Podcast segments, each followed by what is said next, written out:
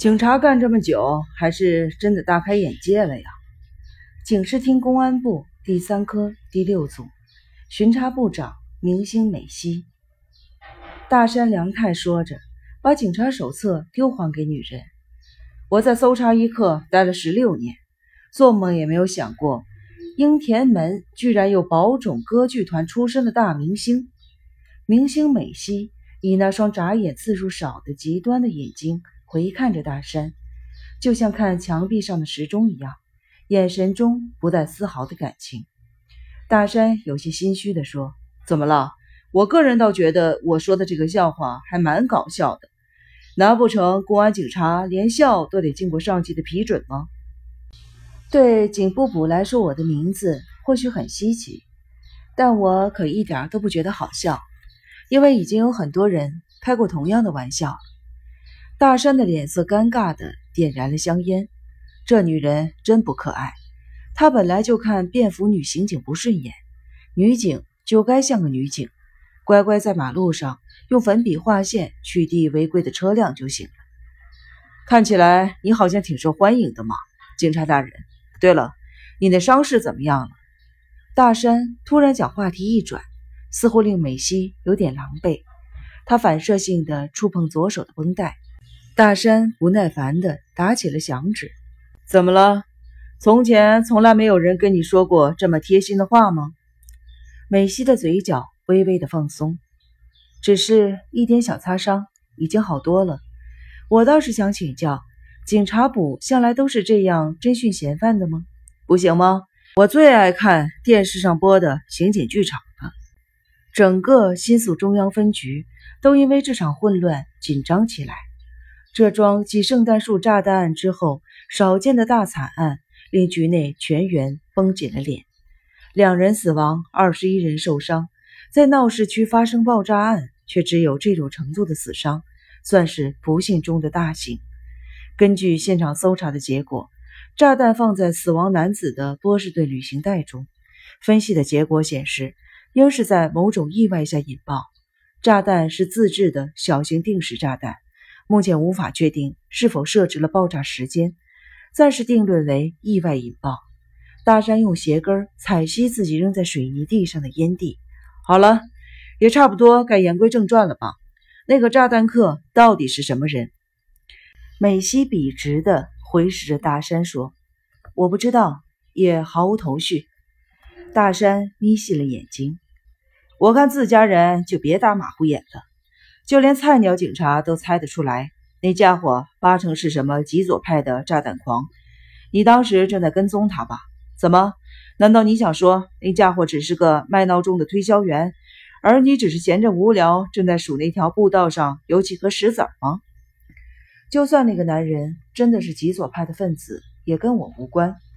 想必警部部也知道，公安三课负责监管的是右派组织。那家伙是左是右都不重要，总之你是在跟踪他吧？如果跟踪，当时你明明知道他要引爆炸弹，那将是你的重大过失。我想你应该知道这件事情的严重性。我并非在跟踪那个男人，那你在跟踪谁？谁也没跟。我正要前往公安三课的分办公室。分办公室在哪里？就在案发现场附近。具体地址恕我不能奉告，这是公安机密。大山抿紧了唇，仔细打量着眼前的这位女刑警，真是个难缠的女人。脸蛋儿虽然长得不错，却失去了女人的娇媚。即使不提长相，她根本连个表情都没有。她身穿印花衬衫和老季的米色裙子，缺乏女人味的程度，简直跟毛被剃光的卷毛狮子狗有的一拼。大山把手肘往桌子上一撑，手背托腮。原来如此，看来要打开你的嘴巴，需要警视总监亲笔下令才行。话音方落，他将宛如滑雪手套般的巨掌往桌子上用力的一拍：“不能奉告，公安机密。开玩笑也应该有个限度。你听好啊，就算那个炸弹客是自作自受。”可是还有一个无辜的女人被炸得手脚四分五裂而死，另外还有许多受害者，不是失明就是耳膜震破，甚至有人少了一条胳膊。你还居然好意思一脸悠哉的坐在椅子上？我可以告你怠忽职守、违反义务，或者是有共犯的嫌疑。总之，开除你的理由多的是。美西的反应只有脸上的肌肉抽搐了一下，他对大山的恫吓不为所动。警部既然对我不满意，那就请您自己看着办呗。大山提脚往桌子上一踩，从齿缝间挤出了声音：“我最讨厌女警和公安了，你偏偏两者兼具，我真是倒霉透顶。不过对警方来说，这两者都是有必要的，不是吗？”女警还好一点，至少还能跑跑腿，去当铺查赃物之类的。可是公安根本不是警察。当我们这些办案人员自掏腰包吃拉面的时候，公安却举着机要费用的旗号拿公家的钱挥霍。警方预算有一大半都落到公安的口袋，我们只能捡筛子似的露出了一点零头小钱。而且公安在私底下鬼鬼祟祟的行动。害得警察形象每况愈下。坦白的说吧，公安的存在只会给警察带来麻烦，还不如趁这个机会把刑警和公安在组织上清楚的划分开。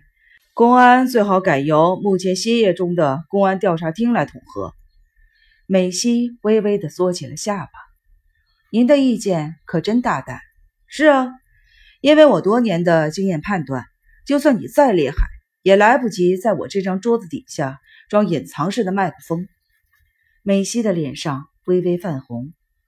警部补既然有这等高见，何不写在升级考试的论文当中？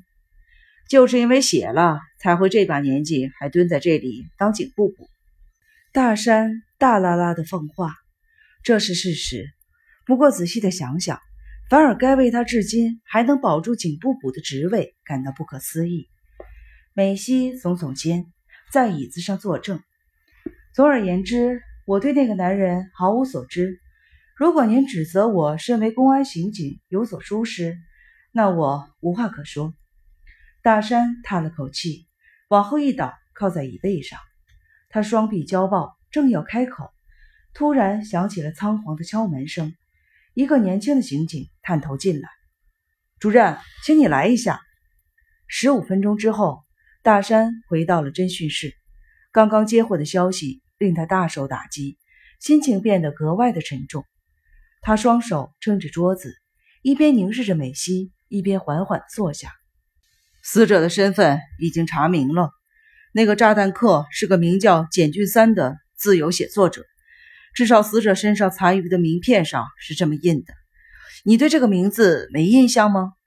很遗憾，没有。不过，既然是郭基派的成员，应该很快就能查出数据吧。